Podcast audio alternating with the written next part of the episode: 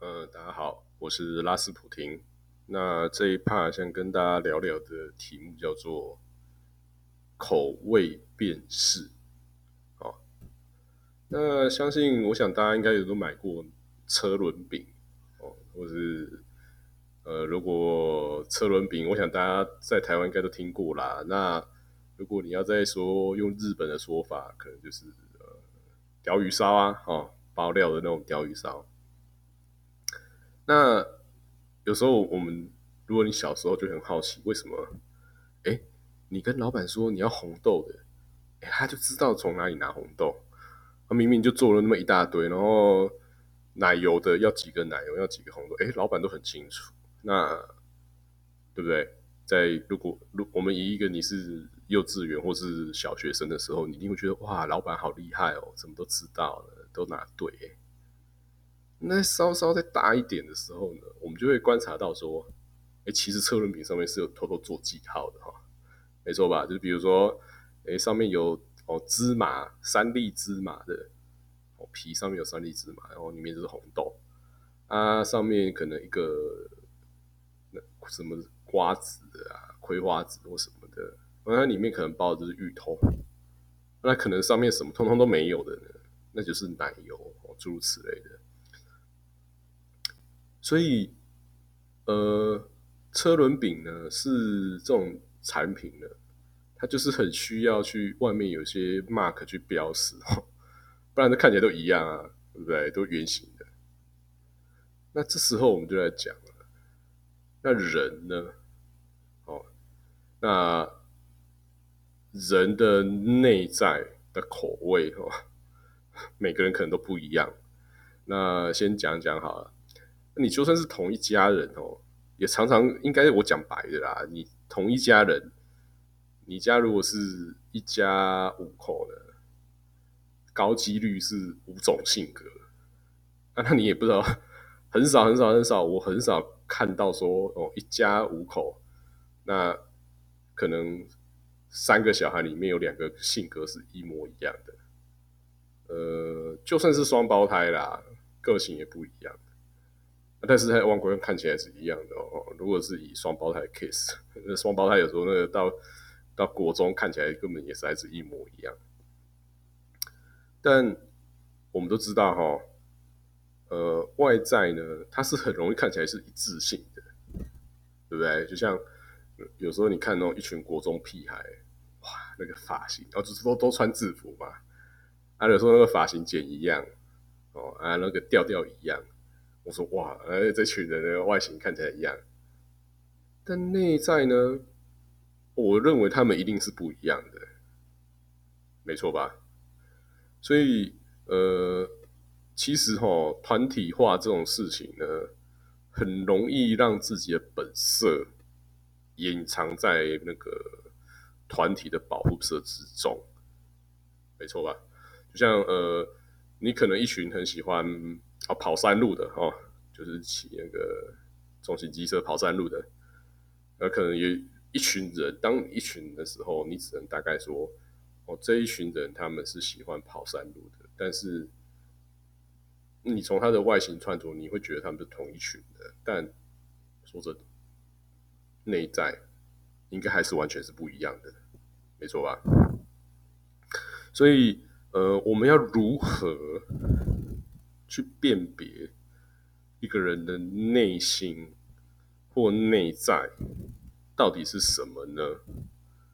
对不对？你你总不能每次都是咬了一口哦，就是你不车轮饼嘛，便宜嘛，你能花个几十块咬了一口，我发现如果你随便买啊，咬错就算了。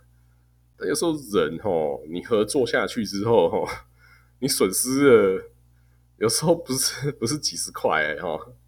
啊，有时候你可能要是搞做个专案，你可能万一找到那个本质或内在哦，不是属于你要的那种痛调的，你可能损失的是上千万哦。因为有时候你可能表面上这个案子是亏，可能就是几十万，但是你可能会从此害怕做同类型的事啊，对吧？对不对？所以我们如何去辨别每个人的口味是什么？哦，如果我们用车轮饼来讲，比如说。那你到底是奶油口味的，还是红豆口味的馅儿，对不对？那我觉得，嗯，跟大家分享一个看法哈。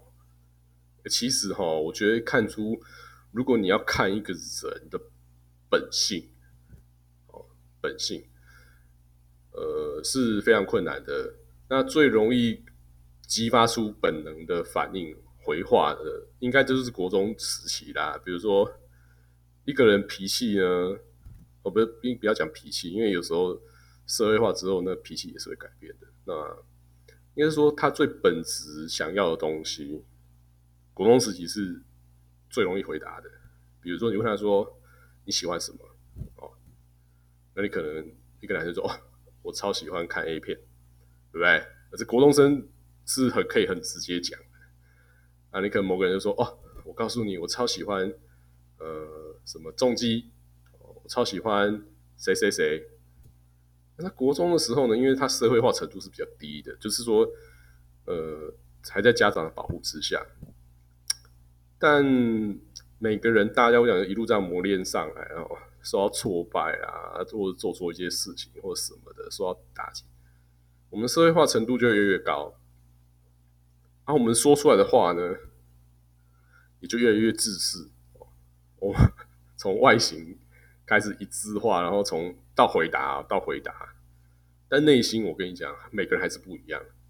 就像你今天哦，路上啊，问一个女生啊，哎，那你喜欢什么？说哦，我喜欢逛街啊，我喜欢看嗯看什么时尚什么杂志或什么，对不对？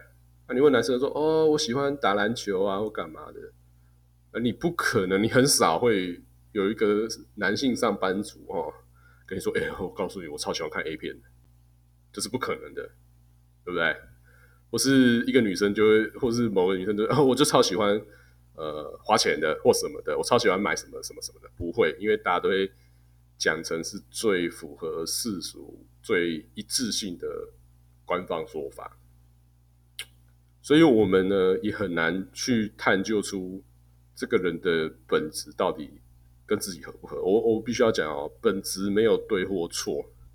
呃，不论是悲观者或乐观者，照进或是保守，哦，这都是没有对或错的，只是只是你怎么组合组起来才是呃最棒的 team，最棒的口味。哈，就对啊，就是这就像嘛，那辣椒辣有没有错？辣没有错嘛，你调味调的好。你旁边的佐料是对的，辣就超级棒嘛，对不对？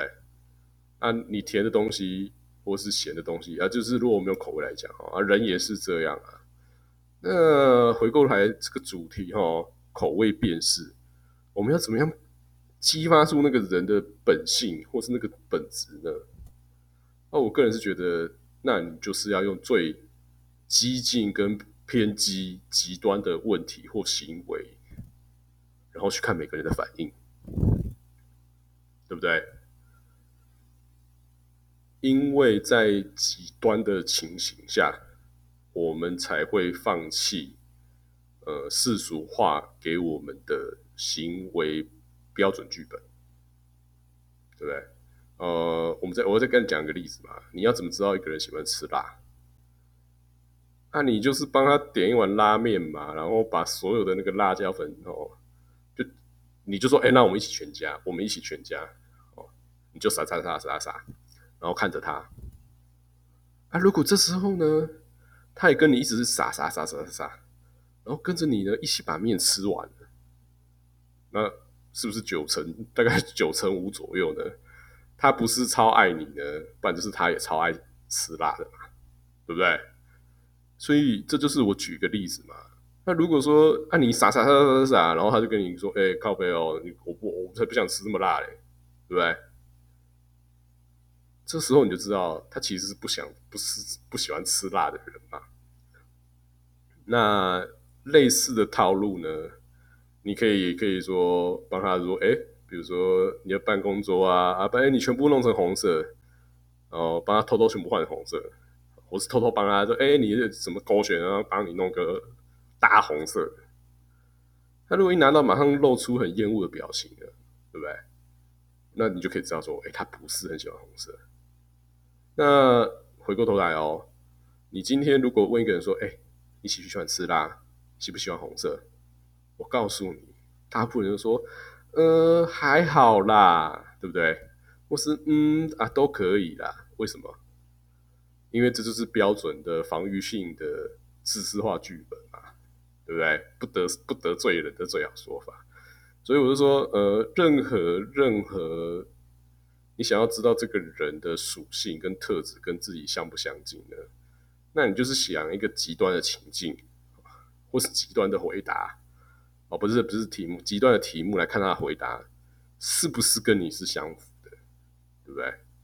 那你就可以很快看出来说啊，这个人是为了不想跟你吵架，然后而呃跟你呃，我们不要讲敷衍啦，而应和你啊，或是说忍耐哦，跟着你哦，追随你，他忍耐哦，他不是真的是喜欢这种这种选项哈。所以呃，我我自己是蛮喜欢。